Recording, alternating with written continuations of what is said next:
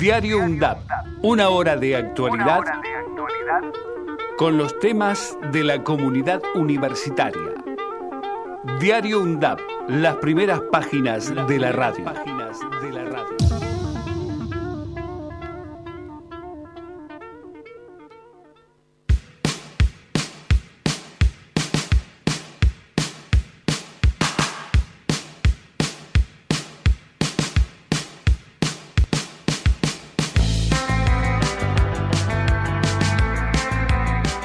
Hola, hola, hola, muy buenos días, ¿cómo están ustedes? Bienvenidos a este día miércoles 17 de agosto de 2022. ¿eh?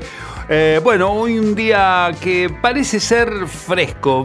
A ver, 13 grados 4 décimos la temperatura en estos momentos con una humedad del 70%, pero la máxima pronosticada para esta jornada va a ser de 14, es decir, estamos prácticamente sobre la temperatura máxima.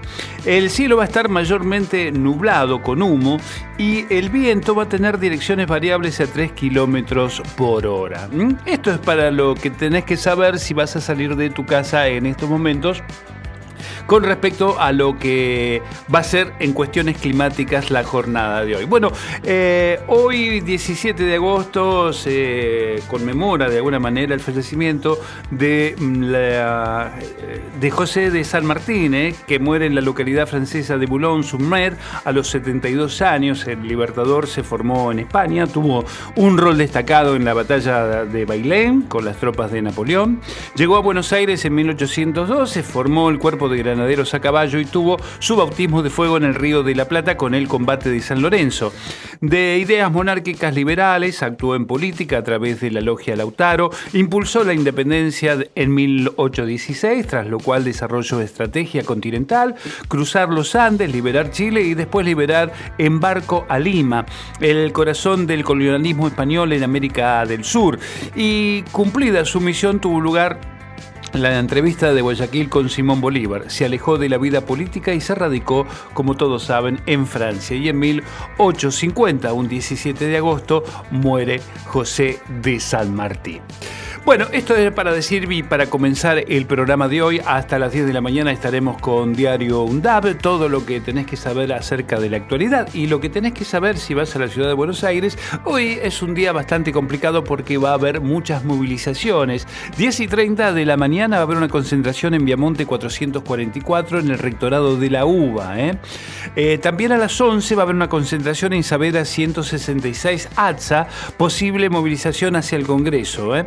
Y a las 12, concentración en el obelisco en México y Lima, en Carlos Calvo y Lima, en Avenida San Juan y 9 de Julio, también en Avenida 9 de Julio y Avenida de Mayo. En Avenida de Mayo y 9 de Julio también. 9 de Julio y Avenida Belgrano. ¿eh? Hacia el Congreso Nacional por organizaciones como Somos Barrios de Pie, la CGT, la CTA, la CTA Argentina, Camioneros, UPPO y otros tantos. A las 15 horas va a haber una concentración en Avenida de Mayo y Bolívar y en Roca y Perú, eh, al frente del INDEC, movilización también hacia Plaza de Mayo por el MST, el FIT, ANCLA, el IS y otras organizaciones de izquierda. ¿eh? Muchos cortes por movilizaciones en la jornada de hoy. Y por supuesto, te vamos a decir qué pasa con respecto a las obras, eh, a los cortes programados por obra que tiene el gobierno de la ciudad de Buenos Aires. Por ejemplo,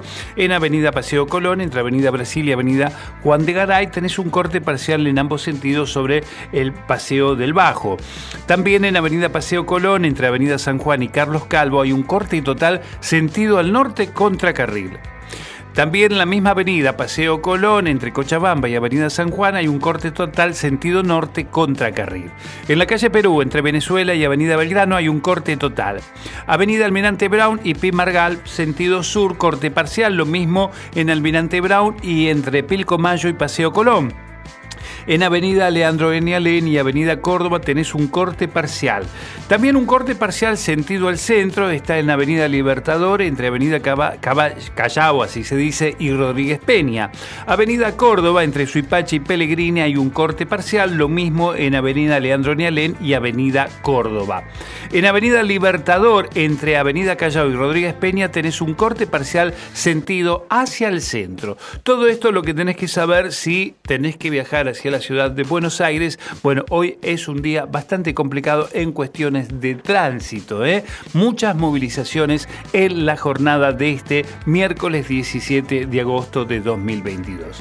Dicho todo esto, 9 de la mañana, 5 minutos prácticamente, vamos ya a lo que tiene que ver con las voces de los protagonistas que dejó la jornada del día de ayer.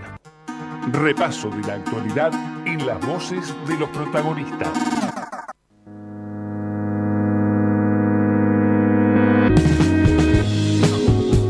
Bueno, en la jornada de ayer Alberto Fernández destacó eh, que Argentina tiene enormes posibilidades económicas y tecnológicas que genera la industrialización del litio, del cual el país posee la segunda reserva en el mundo y es considerado por los especialistas como el oro del siglo XXI al constituirse una alternativa para almacenar energía de fuentes renovables y reemplazar a los combustibles fósiles.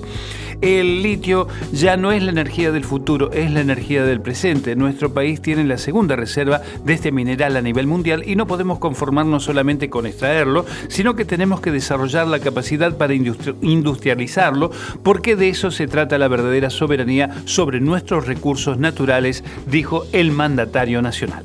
Argentina es la segunda reserva de litio del mundo y por lo tanto lo que nosotros tenemos que buscar es que no solamente explotemos el litio, saquemos el litio como mineral, sino que además podamos eh, industrializarlo. El litio tiene un valor muy distinto si se lo, se lo exporta como, como, mineral que si lo exporta como batería. No solamente eso supone eh, fábricas que se montan, supone trabajo, sino que también supone multiplicar el precio del litio muchísimo. Ayer en la sede del Ministerio de Economía se manifestaron los nuevos esquemas de subsidios al consumo de agua, gas y electricidad. Ahí estuvo el subsecretario de Hidrocarburos, Federico Bernal, la secretaria de Energía, Flavia Rollón, y la presidenta de la empresa Aguas y Saneamientos Argentinos, AISA, Malena Galmarini, que brindaron una conferencia de prensa sobre los detalles de la implementación de la segmentación de subsidios a la luz, gas y al agua. La secretaria de Energía, Flavia Rollón, indicó la semana pasada que el anuncio se había postergado para poder trabajar en los detalles que permitan ser lo más claro posible y llevar tranquilidad a la población. Y comenzaba diciendo esto. Es poner en contexto lo que está pasando y que Argentina no es ajena a esta realidad. Hoy todos sabemos que Europa está en un racionamiento energético donde se está pidiendo el 15% de reducción eh, de energía para este invierno este cambio de contexto y paradigma también golpea a nuestro país, que por supuesto no es ajeno. El esquema incluye especificaciones acerca de la segmentación y el tope de consumo por zona y sector. Además, toma en cuenta factores como el climático que influyen en la forma diferencial en cada región del país. Seguía diciendo esto. Nosotros tenemos hoy casi 9 millones de argentinos y argentinas inscriptas solicitando el subsidio y 4 millones que todavía no lo han solicitado en energía eléctrica. Queremos este, dejar claro que el registro, la solicitud del formulario está abierta, va a continuar abierta para la actualización de datos y que van a tener fechas de corte. No obstante, nosotros estamos trabajando ya con los convenios que se firmaron con todas las provincias para poder identificar aquellas tarifas sociales y aquellos usuarios que no se han inscrito porque de repente no tienen acceso a Internet y estamos trabajando también con las oficinas de ANSES para que puedan hacer la solicitud de manera presencial y poder identificar en este universo de los 4 millones a, quien, aquellos que realmente lo necesitan. Flavia Arroyón declaró que el aumento promedio en materia de energía, sumando electricidad y gas, va a estar alrededor de los 1.200 pesos y detalló que un hogar promedio se estima que debería consumir 250 kilovatios hora por mes y el corte que se hizo es de 400. Respecto a los topes, los nuevos valores mantendrán la tarifa vigente para los niveles de menores ingresos y los ingresos medios. En este último caso, el consumo que exceda los 400 kilowatts no será subsidiado. Para las zonas sin servicio de gas de red, en el tope será de 550 kilowatts. Y en caso del gas, la aplicación del límite al consumo es variable según categorías, subzonas en todo el país. También decía esto.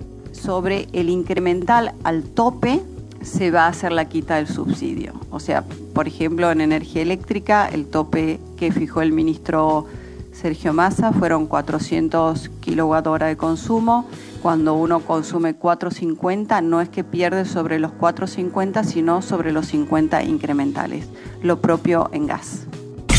La Secretaría de Energía precisó que en lo que resta de este año 2022 el ahorro fiscal en materia de energía eléctrica y gas va a ser aproximadamente de 47.500 millones de pesos y anualizado es de 455 mil millones. En tanto, la presidenta de AISA señaló que en el caso de esta empresa será este año de 2.000 millones y de 45 mil millones para el año próximo. También la secretaria de Energía decía esto. El ahorro fiscal que nosotros estimamos en materia energética, de energía eléctrica y de gas para el 2022 es de 47.500 millones y en base anualizada de 455 mil millones. Esto es más de lo presupuestado originalmente.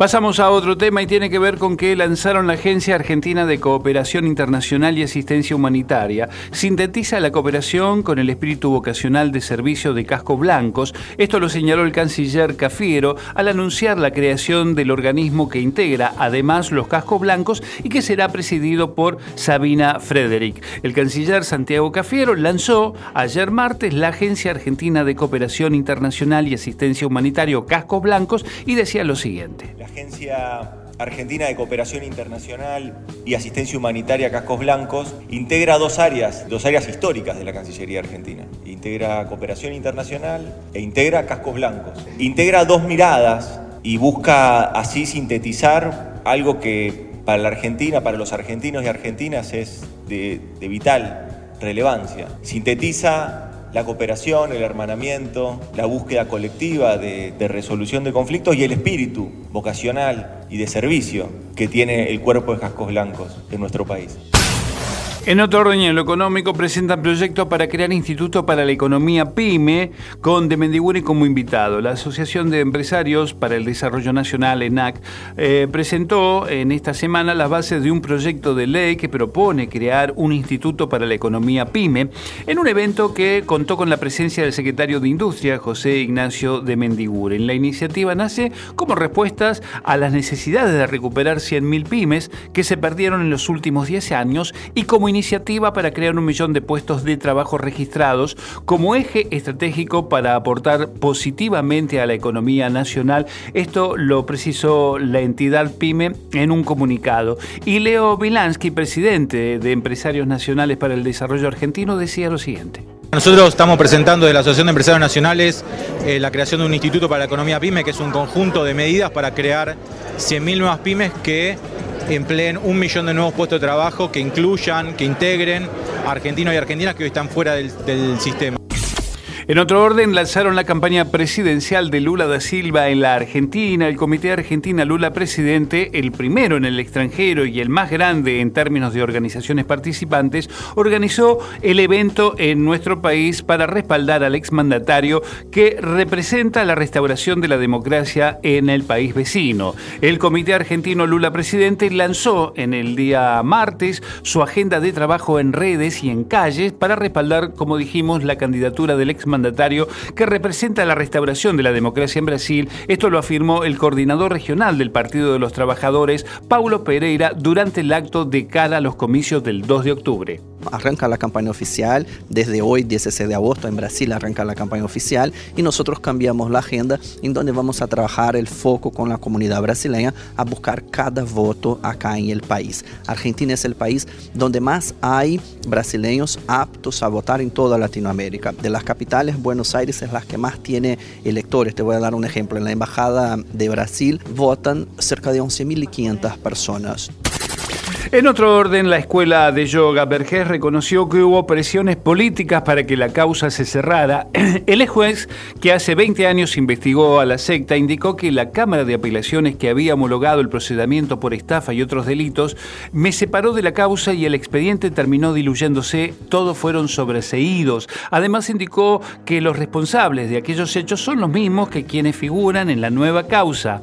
Eh, en la jornada de ayer, ninguno de los 19 quiso declarar frente al juez. ¿eh? Esto lo dijo en conversación con la televisión pública el ex juez Mariano Vergés. Los responsables principales son exactamente los mismos y yo lo que veo acá es que hay algunas personas que en la causa que nosotros habíamos llevado adelante eh, prestaron declaración como testigos y ahora este, están directamente involucrados. Personas que eran cercanas, digamos, a los principales referentes y ahora son, eh, ya directamente están involucrados. Las 19 personas acusadas, como dijimos, se negaron a declarar ante el juez Ariel Lijo. A los detenidos se les imputará haber formado parte de una organización delictiva con rasgos de secta de naturaleza espiritual. El nombre Escuela de Yoga Buenos Aires, EIVA, el grupo habría operado al menos desde el año 2004 hasta el 12 de agosto de este año. Por eso el ex juez Vergés decía esto. Las prisiones, por decirlo de alguna manera, surtieron efecto porque finalmente la Cámara de Apelaciones que había eh, corroborado, homologado, digamos, el auto de procesamiento por estafa y otros delitos, finalmente este, me acuerdo que a mí me separó de la causa y entonces el expediente terminó diluyéndose con el tiempo hasta terminar con todas las personas este, de alguna manera sobreseídas, digamos, en la causa. En el orden internacional, Crimea otra vez en el centro de la guerra en Ucrania por sabotajes, explosiones e incendios. Saboteadores provocaron en el día de ayer explosiones e incendios que afectaron un depósito militar ruso de Crimea y provocaron la evacuación de más de 3.000 personas. Esto lo informaron autoridades. La segunda vez en pocos días que el foco de la guerra en Ucrania se traslada a la península anexionada por Rusia. El ejército ruso no identificó a los potenciales responsables de lo que calificó de un acto de sabotaje en el depósito del norte de Crimea, luego de que las explosiones ocurridas la semana pasada en la península derivaran de unas especulaciones sobre, si podrían haber sido resultado de un ataque de Ucrania. ¿eh? Por eso el gobernador de Crimea, eh, Sergei Akisonov, decía esto. Ahora estamos viviendo una declaración oficial del Ministerio de Defensa de que la emergencia de hoy fue causada por sabotaje. Ya entendemos lo que está pasando. Ya se ha evacuado a más de 3.000 personas de las aldeas de Maisoye y de Azovkoye. Y hemos mirado de arriba con un dron y vimos que no hay almacenamiento masivo de municiones. Están esparcidas por toda el área. No estoy listo para decir cuánto durará, en cualquier caso, trabajaremos hasta el final, pero todos obtendrán la ayuda que necesiten. Y estas fueron entonces las voces de los protagonistas que ha dejado la actualidad en la jornada de ayer. Diario UNDAP. Punteo de títulos. Punteo de títulos. Las noticias más importantes de la jornada. Diario UNDAP. 9 de la mañana, 17 minutos, comenzamos a armar lo que es la primera plana de nuestro diario, Diario UNDAP.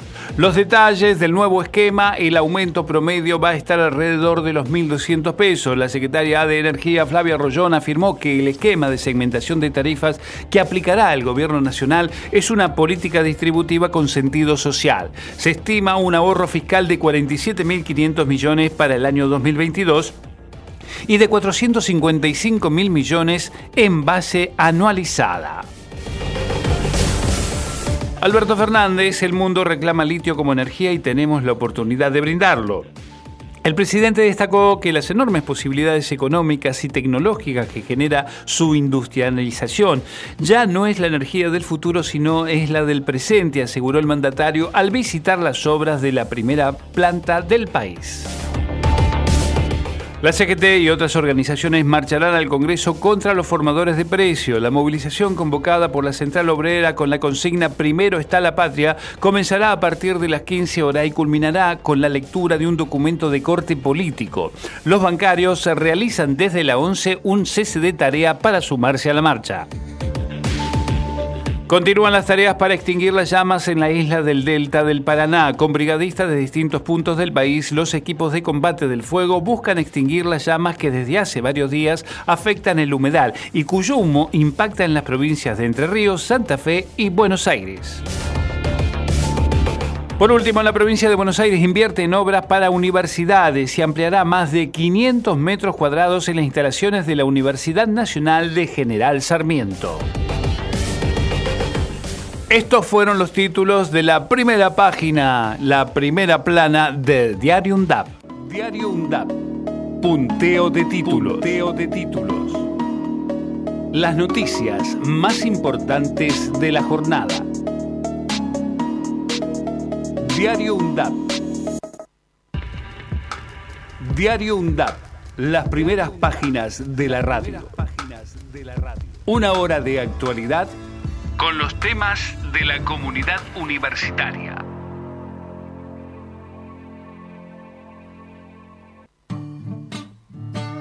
Actualizamos los datos del tiempo, 13 grados 9 décimos la temperatura en este momento, humedad 62%, el cielo está cubierto con humo y la máxima para hoy 14 grados. La música la trae León Gieco, Pensar en Nada.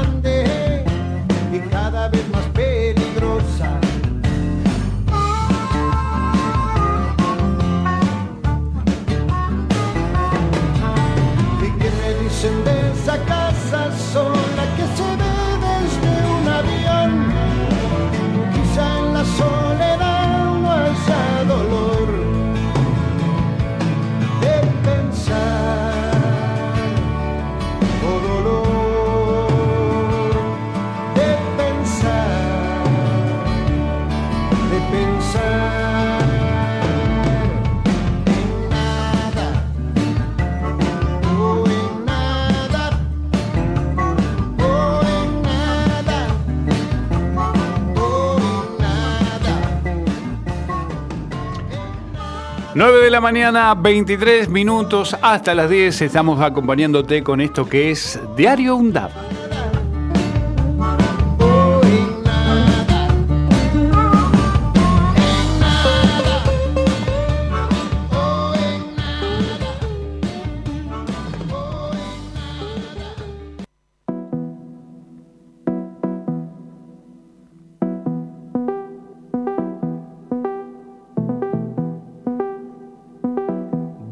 Universitarias.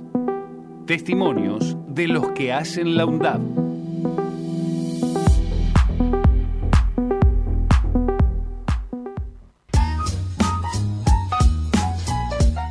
Bien, y hoy tenemos los testimonios de una compañera no docente y docente también de turismo y también una estudiante de licenciatura en diseño gráfico y también docente de la Tecnicatura Marcas y Envases. Rocío Soledad Villalba, soy trabajadora no docente y docente de las carreras de turismo. Antes de ingresar a la universidad, estudiaba la licenciatura en turismo en una universidad conurbano y también trabajaba como part-time en una agencia de viajes. Elegí la UNDAP porque necesitaban primero personal, me postulé y aceptaron eh, mi postulación y contenta decidí venir a trabajar en una universidad nacional porque considero que el trabajo que se puede hacer acá es importante y, apoya, ayuda al crecimiento de, la sociedad. Entré en el año 2014. Actualmente trabajo en el Departamento de Ambiente y Turismo, soy la asistente administrativa del departamento y también soy docente de primer año de las carreras de guía universitaria en turismo y licenciatura en turismo con la materia Introducción al Turismo. Yo creo que la universidad es joven y que todavía resta mucho por seguir creciendo, seguir aportando. Me parece que el rol de nosotros los jóvenes dentro de una institución como esta es fundamental porque aporta un sentido mm, amplio y creo que la universidad nos da el espacio, nos brinda el lugar para poder crecer y desarrollarnos como profesionales. Entonces las expectativas son eh, las mejores. Creo que mm, la UNDAP viene creciendo pasos gigantes hace un montón de años y que nosotros los jóvenes tenemos la posibilidad de acompañar ese crecimiento y crecer dentro y con la universidad. Me veo en la UNDAP siendo parte de una institución ejemplo, porque creo que somos pioneros en un montón de acciones que que son reflejo de, y producto de un crecimiento como sociedad, así que me veo formando parte dentro de la institución, tanto como docente, como investigadora, formándome y como no docente, seguir creciendo en la carrera no docente y posiblemente llegar a formar parte de, las carreras o, o, del departamento desde otra, desde otra área. Era Rocío Villalba, trabajadora no docente y también docente de la carrera licenciatura en turismo. Eh, soy Paula Armida, licenciada en diseño gráfico. Trabajo en la dirección de prensa y comunicación institucional en, el área de diseño. y soy docente de la carrera de la Tecnicatura en Marcas y Envases en Pensamiento Proyectual 1 con Lucrecia Piatelli. Y antes de venir a la UNDAP trabajaba en una empresa privada, en Medicus, trabajaba en el departamento de marketing, así que bueno, también en la parte de diseño gráfico, comunicación y desarrollo web. Eh, al principio trabajaba freelance eh, mientras trabajaba en Medicus y a partir de ahí empecé a hacer proyectos. Proyectos estaba Juan Pablo regalado en ese momento. Eh, y empezaron a solicitar más y más materiales, más desarrollos, ya no se podía sostener el puesto que yo tenía con freelance y necesitaban directamente tomar gente y pasar a planta. Así que bueno, me hicieron la propuesta y también estaba con Lucrecia Piatelli, que me había dicho que también podría llegar a ser ayudante con ella en, la cátedra y me gustó mucho más eh, poder aportar a la, universidad pública que seguir en una empresa privada. Y bueno, y con el equipo que estábamos con Hernán Anra, Juan Pablo Regalado, éramos pocos Diego Orcoyen, en los inicios era muy lindo, entonces bueno, tomé la decisión de formar parte del equipo de la universidad pública y salir del privado. Bueno, el trabajo por suerte tiene que ver con mi profesión y estar en la dirección de prensa y comunicación institucional eh, me hace también proyectar a la universidad en un futuro en función de cómo quiero que, también se empiece a ver o la empiecen a evaluar. Y ver el crecimiento día a día de la comunicación que podemos hacer para traer obviamente lo que todos queremos, más estudiantes, que haya más carreras, eh, que estemos presentes en, en, muchos sitios y que seamos conocidos y que bueno, que al fin y al cabo los graduados también empiecen a, a estar presentes en todos los trabajos y empiecen a conocer a la universidad y empezar, bueno, a seguir construyendo el prestigio que vamos teniendo. Eh, a mí eh, me gustaría seguir siendo diseñadora hasta en la parte comunicacional. Quiero seguir estando en la dirección de prensa y comunicación institucional porque me encanta, creo que tiene mucho proyecto. Y en realidad, nada, me gustaría que sea grande el equipo, que cada vez seamos más, que construyamos todo o sea, este universo de la identidad y la imagen. Y por ahora me sigo viendo en el mismo lugar, o sea, me sigo viendo formando parte de este equipo. Y ahí teníamos también entonces el testimonio de Paula Armida, licenciada en diseño gráfico, eh, trabajadora no docente del área de prensa y docente de la Tecnicatura Marcas y Envases. Donde estés y cuando quieras, escucha Radio Undab. Baja la aplicación en tu celular. Búscanos en tu tienda de aplicaciones como Radio Undab y escucha nuestros contenidos. Baja la aplicación en tu, Baja celular. La aplicación en tu celular. Donde estés y cuando quieras, Radio Undab. Hacemos otra comunicación. Otra comunicación.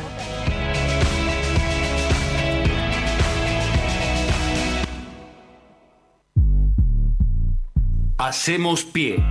Recorremos todos los paisajes de la ciudad de Avellaneda y los distintos escenarios barriales, con agenda propia. Hacemos pie, paisajes y escenarios, de lunes a viernes de 10 a 12 horas. Hacemos pie.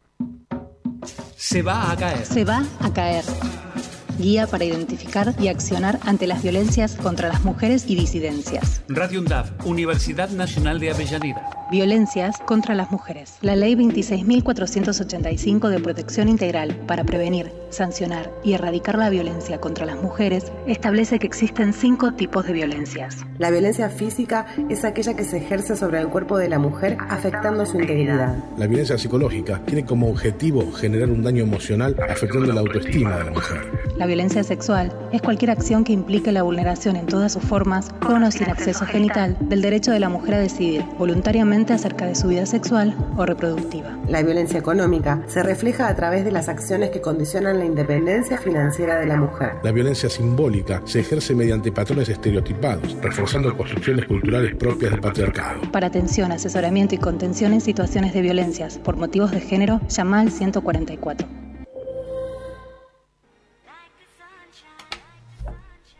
Entrevista. Charlas con los distintos referentes sociales, culturales y académicos. Radio UNDAD.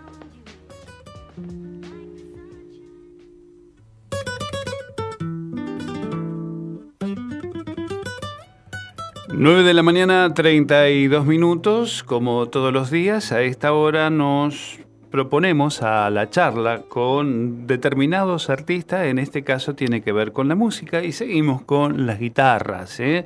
Eh, y ahora voy a presentar un guitarrista de acá, de, nuestra ciudad, tiene que ver con el señor Maximiliano Moscato Luna, ¿eh? guitarrista de tango, nacido en el barrio, en el barrio de, de Villa Domínico. Así le damos la bienvenida. Hola Moscato, querido, ¿cómo va?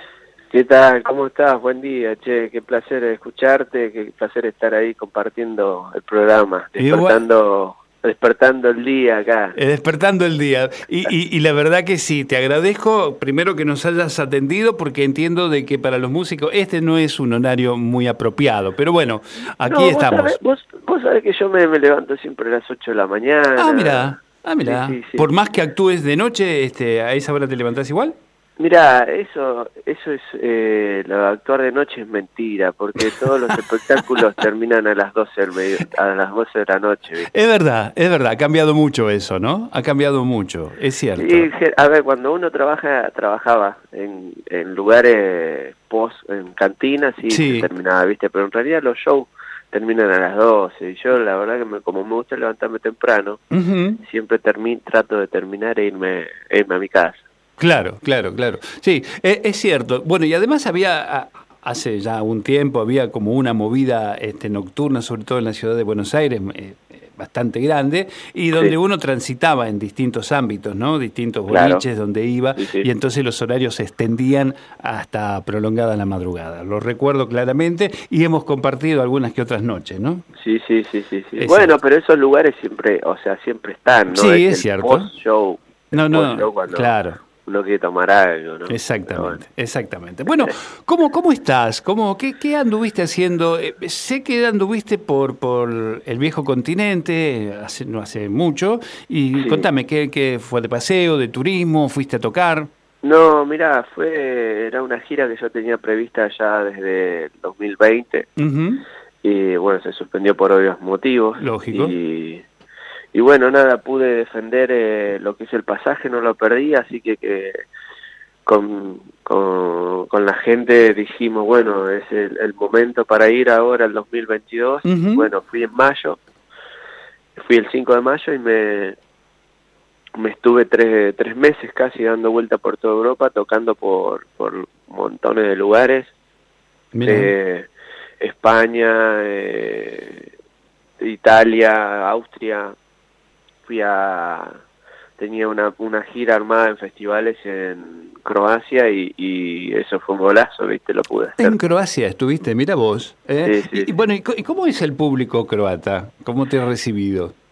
No, la verdad que muy bien, son gente como, como todos los, generalmente todos los europeos son muy respetuosos, o sea, Ujú. en todos los lugares que he ido de distintas partes, no solo de Europa, Sí. sino de, de, de, de otros lados, de Asia, o, son muy respetuosos a la hora de escuchar, eh, no no apla- aplauden cuando termina el show, no cuando termina el, el tema, no, no hablan mucho, la verdad que no, espectacular, ¿viste? Mira, mira, bien. Así que tres meses de gira, este, evidentemente, este, lleva un cansancio, pero además un, un- un gran sentido de placer, ¿no?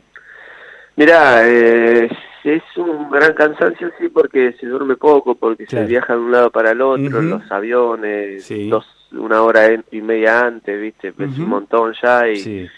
Placer sí, se, se disfruta, pero no se termina de disfrutar porque no estás de vacaciones, pero Claro. por más que tengas unos baches a veces de día de decir, bueno, me tomo unos días, Claro, me voy a La lado, conozco tal Claro. cosa. Sí, la sí. cabeza de uno no- está en otro... Yo soy como una máquina, o sea, llego y empiezo, toco, voy, trabajo, busco otras cosas si no hay, y voy generando también en el momento. Entonces, eh, sí, se disfruta, no te voy a decir que no, pero, pero bueno, uno está con el tema de, de laburar y sabiendo que después viene acá y se encuentra con otra realidad y tiene que tratar de llevar todo lo que hizo para, para estar mejor acá, ¿no? Claro, claro, sí, sí, sin lugar a dudas. Sí, obviamente, eh, eh, el, el- el viaje, digamos, la gira trabajando no es lo mismo que la de turista, obviamente. Claro, tuve, estás, 15, días, tuve claro. 15 días de turista y la, la verdad que la, La pasaste bien, sufrí. claro. No, la sufrí. Ah, ¿la sufriste? digo, Ah, porque quiero, qui- quiero trabajar, quiero trabajar. Ah, mira, digo, mira, mira. Bueno, Y eso, eh, estuve, gracias a Dios, fue mi novia, así que estuvimos... o sea que solo no ¿viste? estuviste, claro. No, no, esos 15 días, ¿no? No, la disfruté también las vacaciones, pero viste como que quería laburar siempre. Claro, claro. ¿Y, y cómo notaste Europa? Este, a ver, eh, me imagino que vos has hecho otras giras por Europa eh, Sí. previamente a la pandemia. Y post pandemia, ¿cómo ha sido el resultado? ¿Cómo lo viste? ¿Qué te pareció?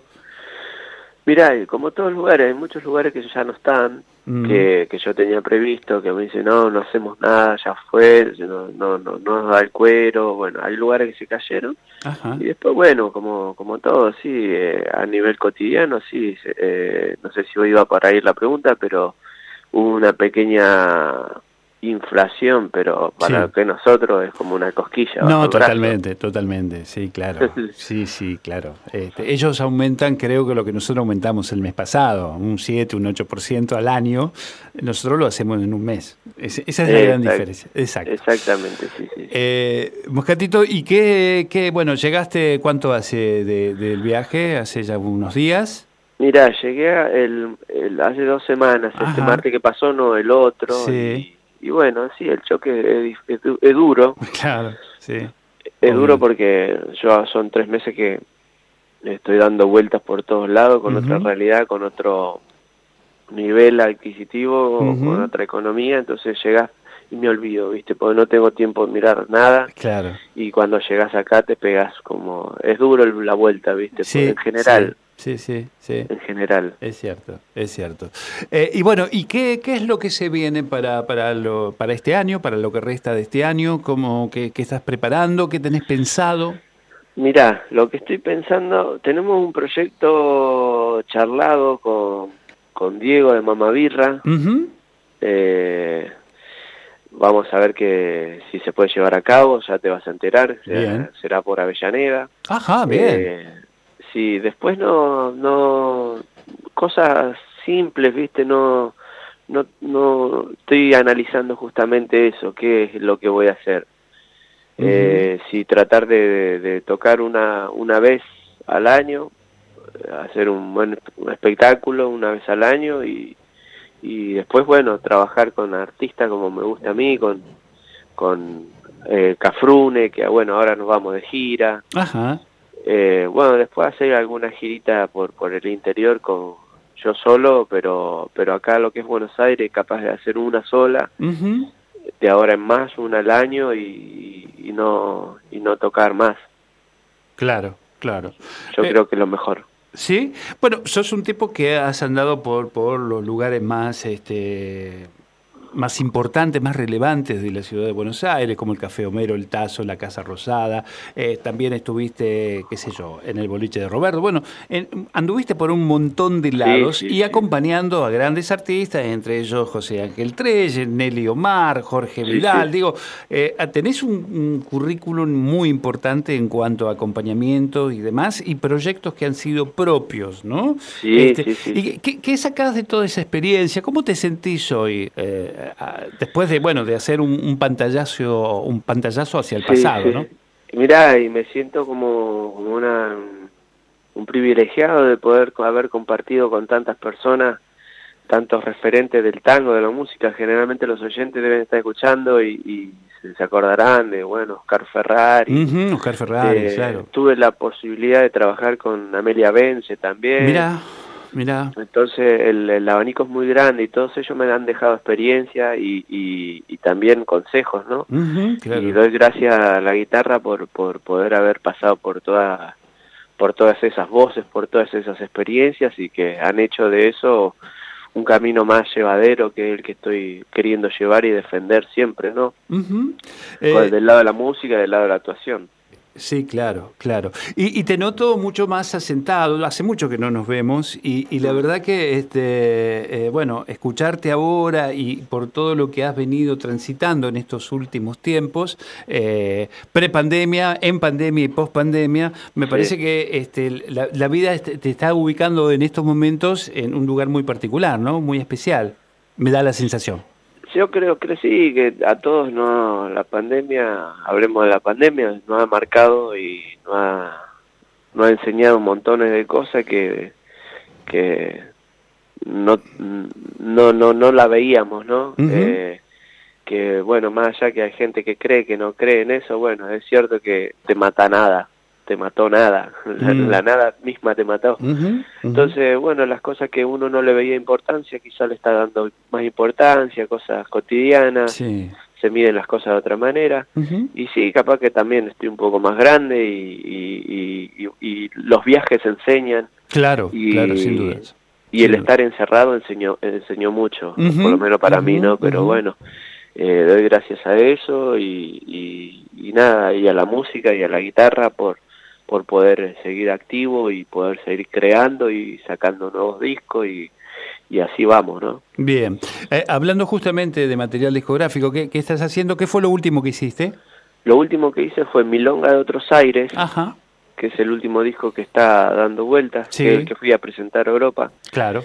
Milonga de Otros Aires es una fusión con el flamenco, sin irme del tango, ¿no? Claro. Fusioné un poco con eso, compuse, Mirá. compuse canciones, hay una canción italiana, Ah, mirá. sí, sí, se llama Sabbinirica, está ahí, es, es un, es un tema muy lindo, muy importante, Ajá. eh, la verdad que es muy nostalgioso. Te- te- la música te lleva a donde vos quieras, Claro. más cuando es de ese motivo, ¿no? Eh, y sí, Milonga de Otros Aires es una milonga Sí. que en un momento se cruza con el flamenco, que es lo que yo me cruzo allá en Granada y se transforma todo, ¿no? Claro. Eso es lo que estoy haciendo y, y, y bueno, lo, lo que vendrá todavía todavía no lo procesé, que es de este último viaje, Claro. Que ha absorbido mucha música y todavía no lo pude procesar, está trabado. Obviamente, bueno, dale tiempo, dale tiempo. Sí, que eso sí, llega. sí, sí. Totalmente. Eh, Moscatito, y mm, hablaste de Granada. ¿Estuviste en Granada en este viaje? ¿Hiciste? Sí, Bueno, sí, sí, sí, es, un lugar que hay que hay que volver, ¿no? Siempre. Siempre, vuelvo, la base la tengo ahí. Mira vos, O sea, mira vos. una sí, maravilla. ahí. Bueno. Sí, hermoso ahí, con los músicos. Claro. eh, con mis compañeros y de ahí salimos para todos lados Mira. porque si no hago la base ahí, antes la hacía en Marsella, en Francia o, o Barcelona, siempre voy, pero últimamente la base la estoy haciendo ahí en Granada. Y además te estás conectando con el flamenco, digamos, en, todo lo que tiene que ver con las cuevas este, flamencas y todo ese tipo de cosas. Exactamente. Claro. Justamente la casa donde yo estaba parando está- es ahí en el Albaicín. Ah, mira, claro. Más flamenco que eso no hay. No, obviamente, no, obviamente, ¿no? Este barrio de gitanos y demás cuestiones. Qué lindo. Sí, sí, sí, qué lindo. Bueno, o sea que este, venimos ya con ciertas transformaciones y con proyectos a, a la vista. Me- después me vas a contar, este, cuando ya lo tengas un poco más maduro, este, qué proyectos vas a hacer aquí en, en la ciudad de, de Avellaneda, en Ah. tu casa, y, y vamos a ver. Y también te comprometo para que vengas un día y nos toques en vivo aquí en nuestros estudios. ¿Te parece bien? Dale, dale, sí, sí, cuando guste yo, yo no tengo ningún problema. Así que Genial. Me, va- me vas a ver por ahí. Fantástico, fantástico. Moscato querido, te mando un abrazo grande y muchas gracias por esta charla. ¿eh? Bueno, un beso grande para vos, un saludo a toda la audiencia y gracias por, por difundir nuestro trabajo. Nos vamos con tu música. Un abrazo grande. Chao, querido. Papá.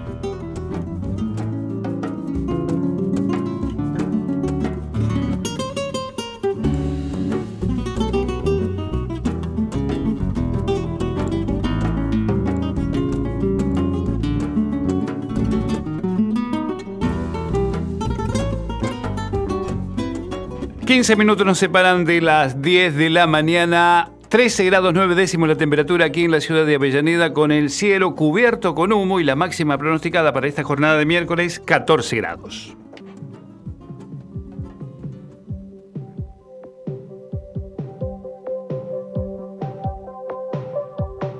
La universidad en la historia. ¿Cuándo y por qué se crearon las universidades nacionales?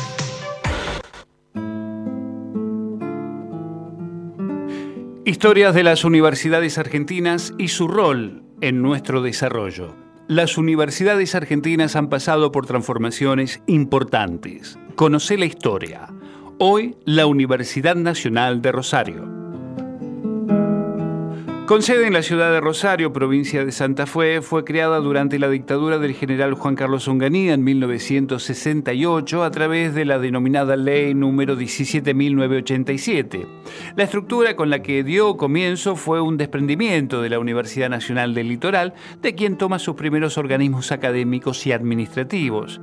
Cuenta con un campus de 6, más casi 7 hectáreas, donde se brinda una oferta académica compuesta por 124 carreras de posgrados, 63 títulos de grado, 15 tecnicaturas, 53 títulos intermedios, 26 títulos de articulación con el sistema de educación superior no universitario y 32 postítulos.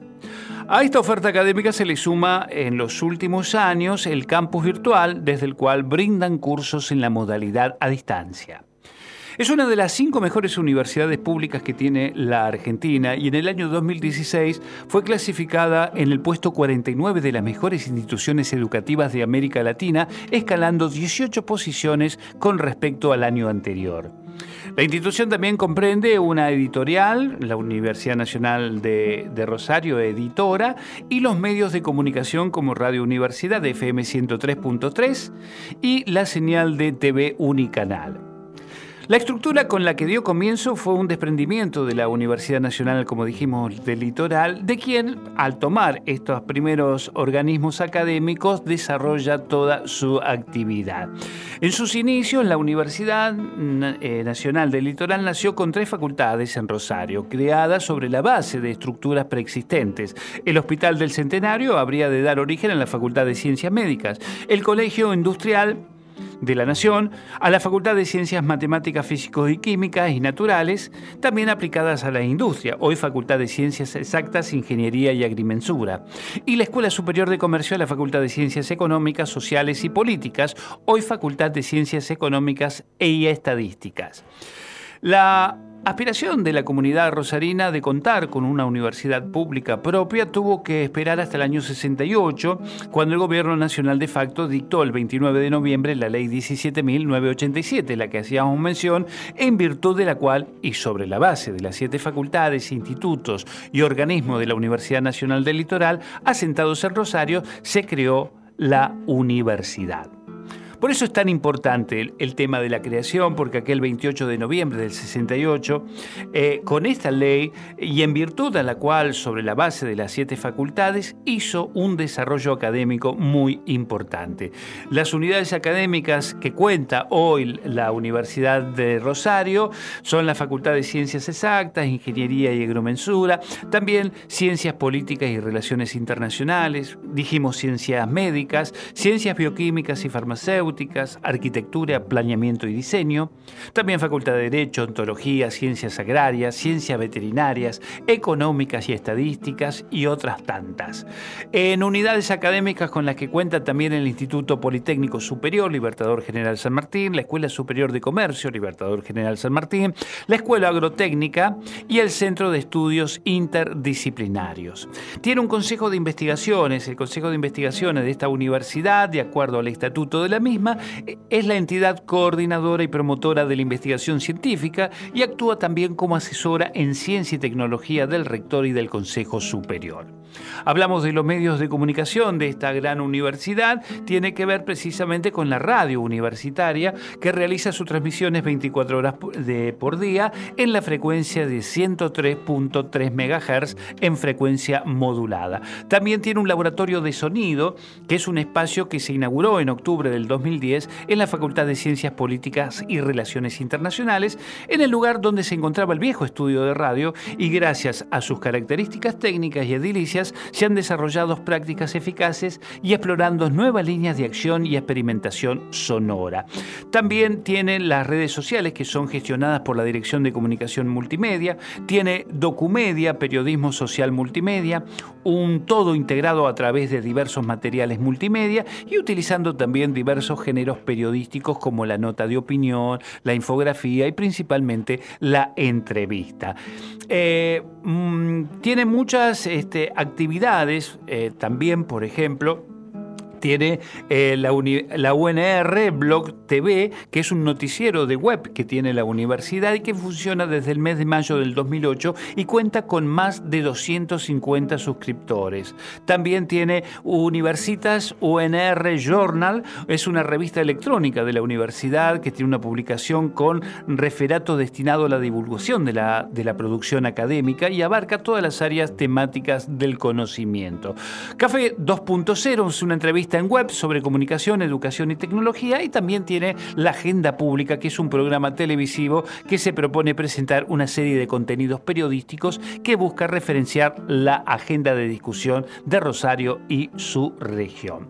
También tiene la Siberia, es una denominación con la que popularmente conocida la ciudad este, universitaria de Rosario o el centro universitario de Rosario, que se ubica al sur del distrito centro de la ciudad en la provincia de Santa Fe en la Argentina. Coloquialmente se la conoce a esta zona como República de la Sexta, dado que allí se encuentra emplazada la comisaría sexta Este, y el término Siberia fue adoptado debido a que el momento del traslado de las primeras facultades a esa zona era un lugar absolutamente desonado, desolado, con una mínima urbanización y rodeado de terrenos baldíos. Justamente estas características justificaba su analogía con la lejana región rusa. ¿eh? Está en las barrancas de- del río Paraná, enfrentado al puerto de Rosario. Y ahí, en el año 52, se dispuso que las antiguas instalaciones de la estación de ferrocarril de Rosario a Puerto Belgrano sean destinadas a albergar al nuevo campus universitario. Y seis años más tarde, la propiedad de los terrenos fue transferida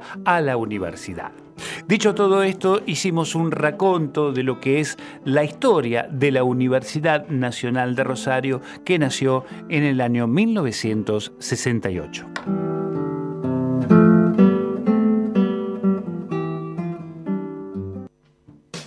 Efemérides sonoras. Era el 17 de octubre de 1951.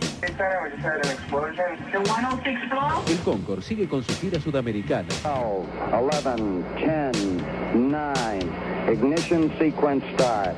El básquetbol es campeón olímpico, grítelo en Jujuy. Los sonidos que hicieron historia. Los sonidos que hicieron historia. Efemérides sonoras.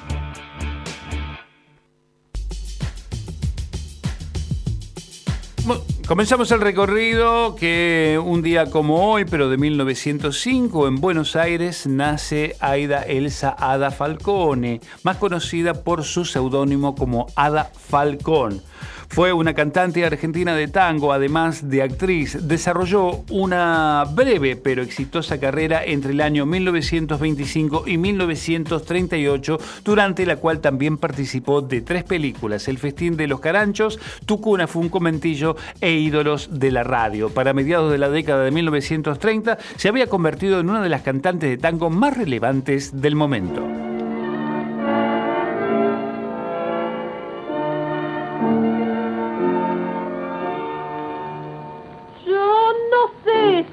Cariño que siento, yo no sé si será una pasión. Un día como hoy, pero de 1954, en la provincia de Chaco, en la localidad La Escondida, nace Epitafio Antonio Ríos, conocido también como El Maestro, es un músico argentino de cumbia y folclore. ¿eh? Así que este, inició su carrera ya por este, los años 60 y hasta la actualidad mantuvo su vigencia.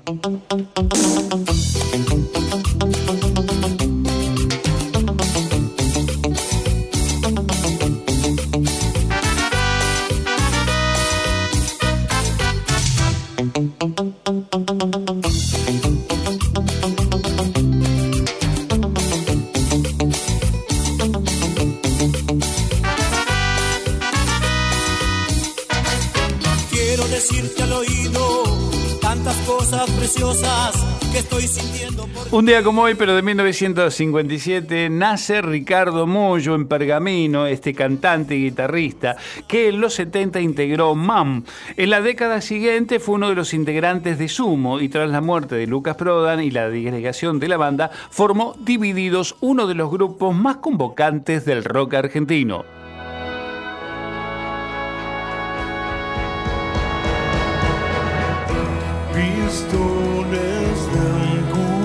Curioso motor de humanidad. Resortes viejos de este amor que van. Un día como hoy, pero de 1958, un 17 de agosto, en Hollywood, Los Ángeles, California, Belinda Melaine Carlisle, conocida como Belinda Carlisle, es una de las cantantes estadounidense. Es la segunda de seis hermanos y tuvo sus inicios reconocidos como vocalista del grupo estadounidense femenino The Go-Go's, formado allá por 1978, del cual se separó para iniciar su carrera como solista.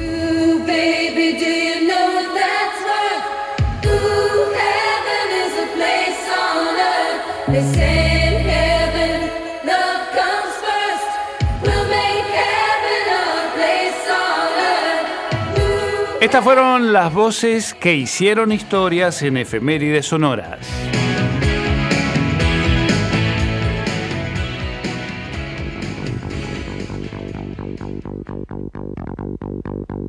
Señores, no tenemos más tiempos, nos vamos despidiendo. Como siempre, gracias por la compañía. Quédense en Radio UNDAP, que ya llega Fernando Pearson con paisajes y escenarios.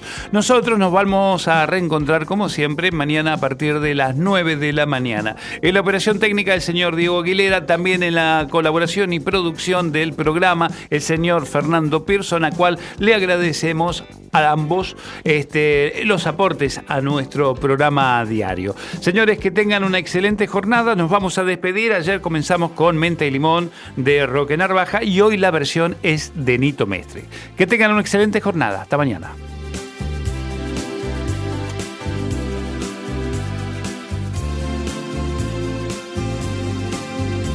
Nos miramos una vez y supimos enseguida qué pasaba. Nos hablamos una vez y salimos a buscar la madrugada. El vino fue